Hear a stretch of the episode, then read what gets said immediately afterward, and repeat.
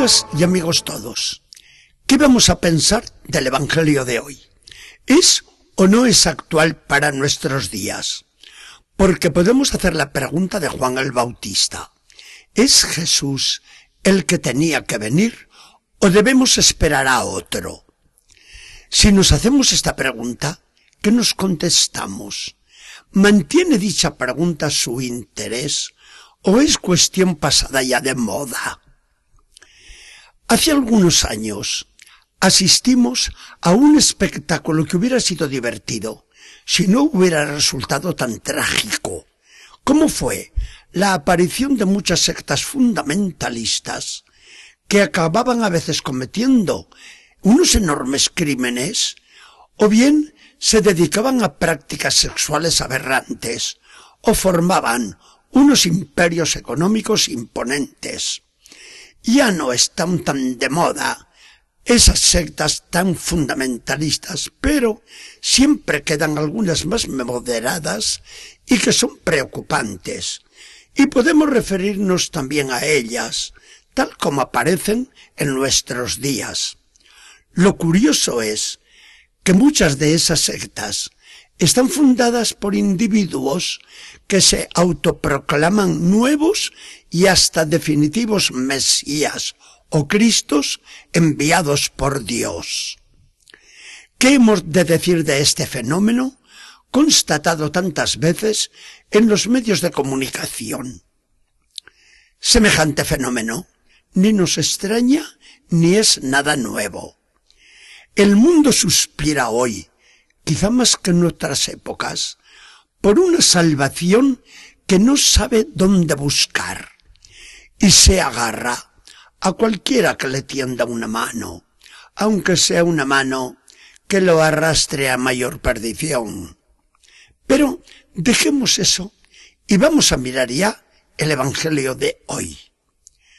Cuando vino Jesús al mundo, Israel vivía esta angustia. ¿Cuándo vendrá el Mesías? ¿Y quién es el Mesías?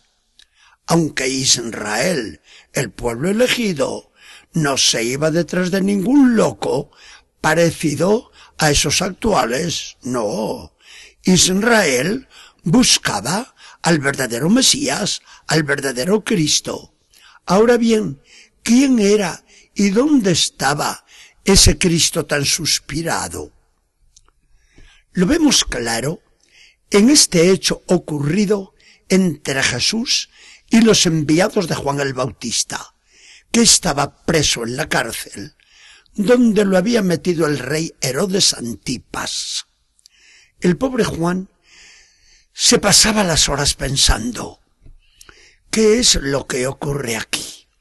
Yo, enviado por Dios, soy un preso del rey. Jesús, de quien di testimonio y a quien reconocí porque me lo indicó el Espíritu de Dios, se ve perseguido también, ha tenido que alejarse al tener noticia de mi detención y mis discípulos no saben a qué atenerse. Entre tanto, el pueblo, que busca la liberación de los romanos, sigue esclavo y esperando al Cristo. Yo decía que el Cristo es Jesús, pero ya se ve que Jesús no se alza contra los romanos ni contra nadie para echarlos fuera. Me habré equivocado. No habrá sido toda una ilusión. Juan, en su angustia y ante las dudas de sus discípulos, manda a estos con un encargo preciso. Vayan a Jesús y pregúntenle a él personalmente, ¿eres tú el que tiene que venir o debemos esperar a otro? Jesús recibe la embajada y responde muy sencillo, quédense un poco aquí conmigo y ya marcharán después cuando yo les diga. Jesús predica, atiende a todos, especialmente a los más pobres y a los pecadores. Realiza milagros. Los enviados de Juan lo ven todo, lo comprueban todo. Hasta que Jesús, que piensa en Juan, al que quiere mucho y cuya angustia comprende, les dice de manera contundente, vuelvan ahora a Juan y díganle lo que han oído y han visto. Los ciegos recuperan la vista. Los cojos echan a andar. Los leprosos se ven limpios. Los sordos llegan a oír. Los muertos resucitan. Y a los pobres se les anuncia la buena noticia del reino. Y dichoso el que no se escandaliza de mí. Aquí tenemos la respuesta a la angustia moderna, pero también la condenación de los que se van detrás de otros Mesías o Cristos que no son Jesús.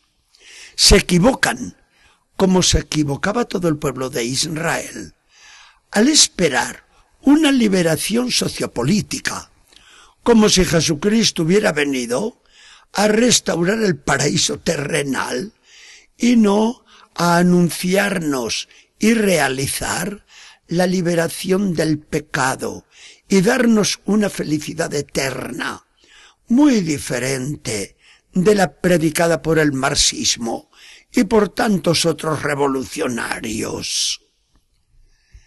Se equivocan igualmente los que no saben leer los signos de la misión de Jesucristo, que hoy, como entonces, son el anuncio del Evangelio a los pobres, el trabajo de la Iglesia por los más necesitados, el empeño por el triunfo de la justicia social, la abolición de toda esclavitud que degrada al hombre, y esto como signo de la verdadera liberación del pecado y de la muerte eterna.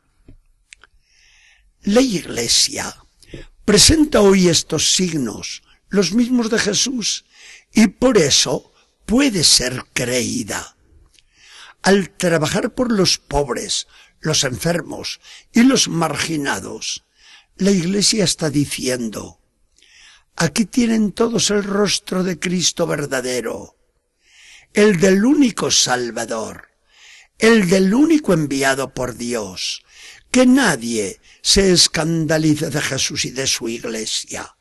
Por el contrario, que entren sospechas de cualquiera que predica otros mesianismos diferentes del de Jesús, el obrero de Nazaret, el predicador de Galilea, el crucificado del Calvario, el resucitado, que entrega las llaves del reino a Pedro.